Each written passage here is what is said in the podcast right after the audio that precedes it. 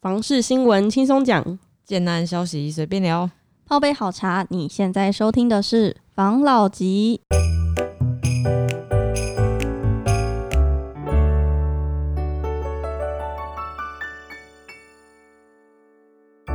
关心你的房事幸福，我是房老吉。我是大院子，我是茶汤会，我是五十岚，今天来跟大家分享一则新闻。这个新闻是前阵子我们不是一直在聊台南科学园区吗？哦，嗯，然后我就有看到一则网络上的新闻，它是在说南科效应推升的台南的房市公共建设能跟上？问号， 反正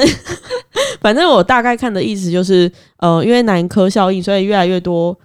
人聚集到那边去了，哦，就是因为可能就业啊，然后升迁呐、等等原因，对，所以那边人口基数的增加，那呃那边的学学校嗯好像是来不及跟上人口涨的这个速度，嗯所以现在出现了一些呃没有学校念的状况吧。嗯有在讨论这件这件事情，嗯，学区不够，没错，跟跟我我们上一期上一集讲的的学区宅就是 OK 有一点关，系。还有那种像是医院呐、嗯对，比如说你要去，你生病就是比较严重的生病，你要去大医院，你可能还要开四十分钟，附近没有完善的医疗设施，然后就有人说，如果真的发生了什么大型公公安工伤，那怎么办？嗯，但是我觉得这个也没有办法，这是一个城市发展的过程啊。哦，因为真的你因为你没办法叫大型医院这个时间先过去啊，对不对？其实呃，你这样讲，其实之前竹北也是一样，嗯，没就错，是也因为科学园区这样子有没有有有越来越多的人，嗯可是那个时候竹北的学校好像也是不够啊。现在好像也不是很够，对啊，嗯反正你你可以在网络上面看到一堆人在上面反映嘛。嗯那可是问题是，当你人口数还没有到的时候，他们没有办法一直开学校对啊，就开学校，不然就是学校，就是你知道吗？就是哎，不然哦，哪个地方的学校搬过来不行啊？你还要有校地啊，等等之类的啊。嗯对啊，这个是城市发展过程中本来就会有的啦，哦，像这样的问题这是一定在的啦。没错，只是你你你会觉得说，你买房子有没有？哦，哦，你花了那么多钱买了，然后可能因为那边的房价又涨，可是连这样子的基本的，呃，应该讲说生活机能啊还不够的时候怎么办？那、其实没有办法，就是这样子。那城市在发展啊，你只能哎、希望再多一点人进来，然后赶快，然后就是可能有医院啦、有学校啦，之后还会有 mall 过去嘛，一定都这样子的嘛。对啊，没错，感觉你嗯都在讲青浦哎、突然想到。青浦也一样啊，青浦有一个那个、啊，最近有一个什么清源国小还没有好，但是已经在招生了。然后现在也有很多就是 m o 在规划，嗯，新兴的城市都是这样子啊，就不是说新兴城市啊，就新兴的从化区域啦。那他们如果这样子没有学校念的话，怎么办呢、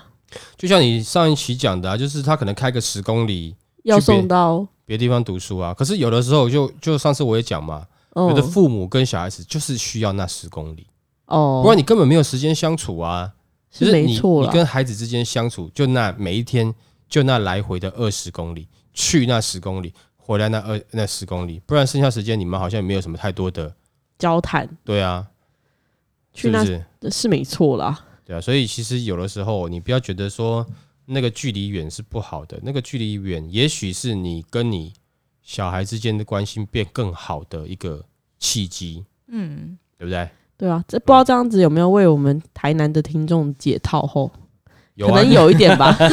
就是 有啊，有是不是有点安慰到他们的一个心心心灵的层对啊，面？就是 对心就心就情学上区的这一这一块来哎说，心情上被解决 了。好，那我来分享下一则新闻喽。好，新台南问题我们解决了，我们来讲讲一个这个打房的问题。好，就是政府不是最近就是动作，不是最近哦，去年开始就动作频频的在打炒房嘛。嗯哼，那我们有一个这个专专家李同龙，他就说打炒房第二户限贷五成，就是前阵子颁布的那个禁令，对，嗯他说根本鸡蛋碰石头。嗯那目目前呢，我们先讲，他就分析了目前房市的三大核心问题是：哦第一，土地的炒作；第对二，预售红单炒作。嗯嗯第三，租赁、黑市炒作。嗯，然后他是针对这三点来做了以下的分析，因为全台囤地炒作的现象猖獗，嗯就之前我们讨论到嘛，在呃大家开始炒房子的时候，那一批人就跑去超炒土地了，嗯对不对？所以他现在像现象猖獗，拉高了营建的成本，所以影响了房价的飙升。嗯然后我我看他这一篇文章的时候，我觉得他好像在讲政府的问题耶，哦嗯因为他是说，因为政府带头标售土地屡创地价新高，成为地价水涨船船高的指标，然后嗯人寿的保险基金泛滥，但是政府对于人寿的保险基金的投资是有限制的，嗯所以导致他们只能一直去买土地嗯去投资这个东西，因为可能可能这中间比较没有什么限制吧，这这个我这个应该是这样子的原因，嗯所以就变成土地就是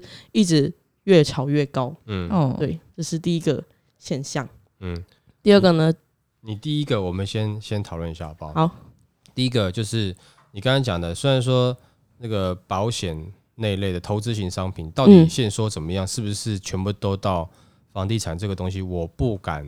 确定。嗯，但是我们可以确定的是，你的确上网去查到，可以很多，比如说呃政府的土地、市政府的土地、县政府的土地，然后呢，他拿来出来就是卖给民间。嗯那他卖给民间的时候，其实他土地它的价格，它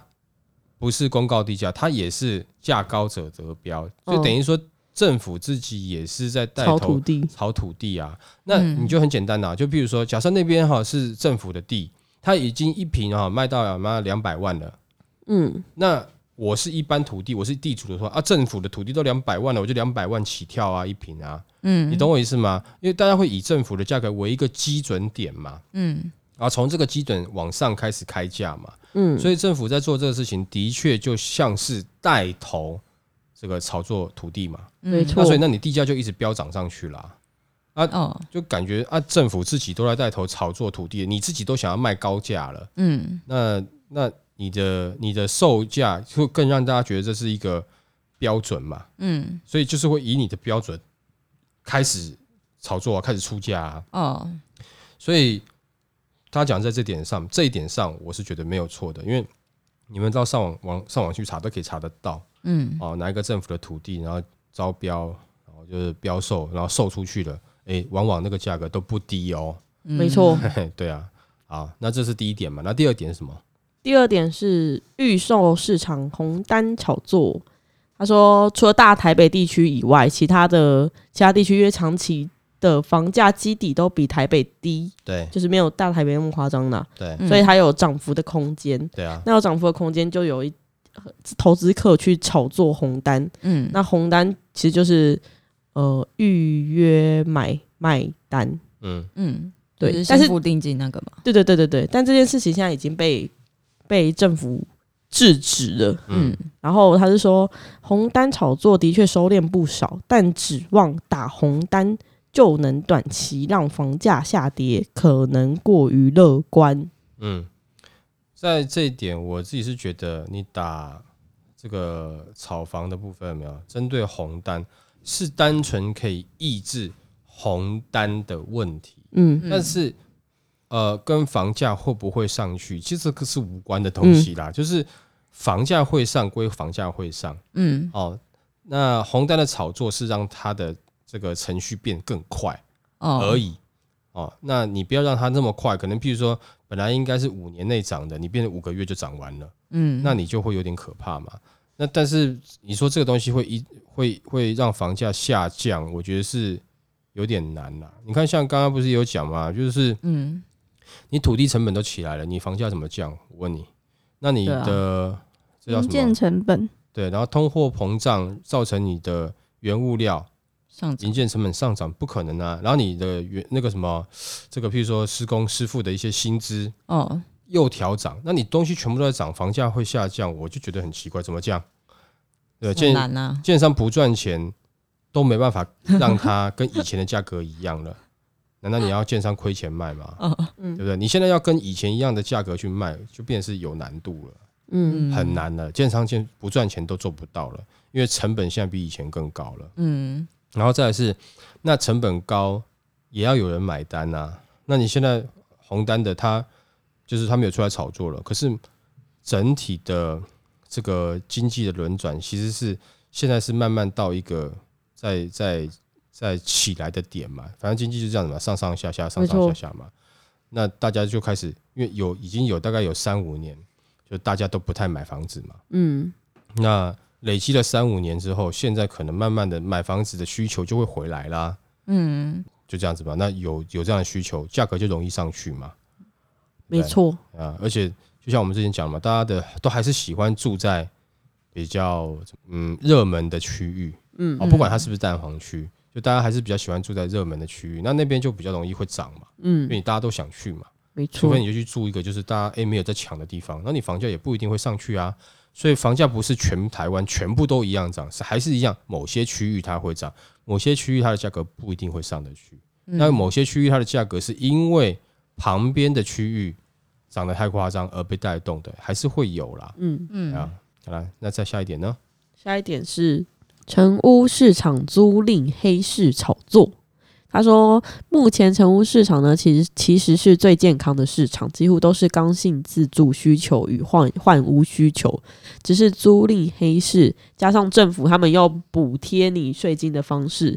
然后用减免税税金的政策去鼓励并且期待房东们主动报税，嗯哦，这个方向是就是有点有点偏差啦，就是没有报税这件事是错是错的，嗯这种不是惩罚他，嗯而是你用我奖励的，对我奖励你嗯少少收一点，那你要自己来报哦的这种感觉。嗯然后加上呃，之前有人说房租有要实价登录，但是不用全部实价登录，就感觉就是东西做一半呐、啊嗯所以就变成现在很多房东就会囤房，就这变成一个温床啦。嗯然后说囤房这件事情就会垄断了小平数的市场，让让年轻人买不起房子，就是房子永远掌握在那某一群人的手里。嗯对，其实也不一定是年轻人买不起房子，其实有时候刚好年轻人买得起的房子被某些人买走了，他就要租你嘛，嗯，对，就造成一个垄断嘛。没嗯错，那政府针对这个租屋的市场一直没有很很很很有办法的去处理哦，这已经嗯是很久的事情了。你不管是怎么样，一般来讲，你遇到的房东都会跟你讲说，那这个我我就没有办法让你报税，嗯对不对？尤其你是一般住家，那如果是公司，像我以前刚开始创业的时候，我也遇过啊，就是我可能只能住在一般的住宅，还住不起比较，比如说商办大楼或是店面这样的时候，我只嗯会找那种住家先当自己的工作室。哦可是我公司的地址我必须设在那边，那房东都会说不行哦，我没有办法让你报税哦，嗯你懂我意思吗？那假设如果是政府去讲说，如果说房东讲这个话，你就可以检举，那你就可以获得奖金的话，那就不一样了嘛。 嗯，嗯会开始没错又有专业的租屋检举达人出来了，他就会去骗你要租屋，然后嗯对但你说是说出这句话，他就检举你。对，也会有这样的状况。但是这样，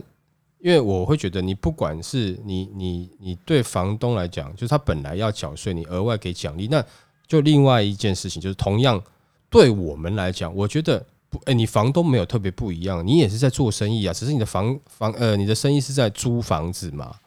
对吧？没错，那我们其他做生意的，就是很怕逃漏税会被政府查，要乖乖缴税。那为什么房东这个他漏税了就不缴税，还要用额外奖励的方式？那你政府为什么不奖励我们一般中小企业呢？你也奖励我啊，那我也乖乖缴税啊，是不是？对对不对？啊，那就不公平嘛，哦对吧？哦没错好他啊最后有一个总结，他说：“嗯反正呢，现在就是台湾呢，它的资金整个就是存存台湾资金太多了，嗯就是要疏导出去，嗯这样资金才会流动，嗯不然这些热钱就会一直一直在里面这样子滚，一直这样滚，嗯这才是真的解决房价一直上涨的根源。嗯。嗯那大家有一个概念，就是因为那个热钱在台湾里面一直滚，有没有？不是哦不一定代表台湾的景气好哦。嗯哦，就很就你就把它想象成去，譬如说我换个方式来讲，可能大家就会觉得啊，假如说一堆大陆人拿一堆大陆的钱进来，然嗯后在台湾哦把房价炒得很高很高很高，然后卖出去了，最后他把大陆钱拿回去了，你们哦台湾人在那边苦的要死，你会不会充满了恨？会吧，会哈、所以有些的钱不一定全部都是我们台湾人的钱，有些可能是外资，有些可能是他就是看哪边市场他有机会，就像是台湾人有时候也会去炒美股啊，这是很正常的啊。哪边嗯有机会，可能就会去把资金做一个做一个投资嘛，希望能够获利嘛。嗯啊那、这个嗯没有说对或错，没有不好，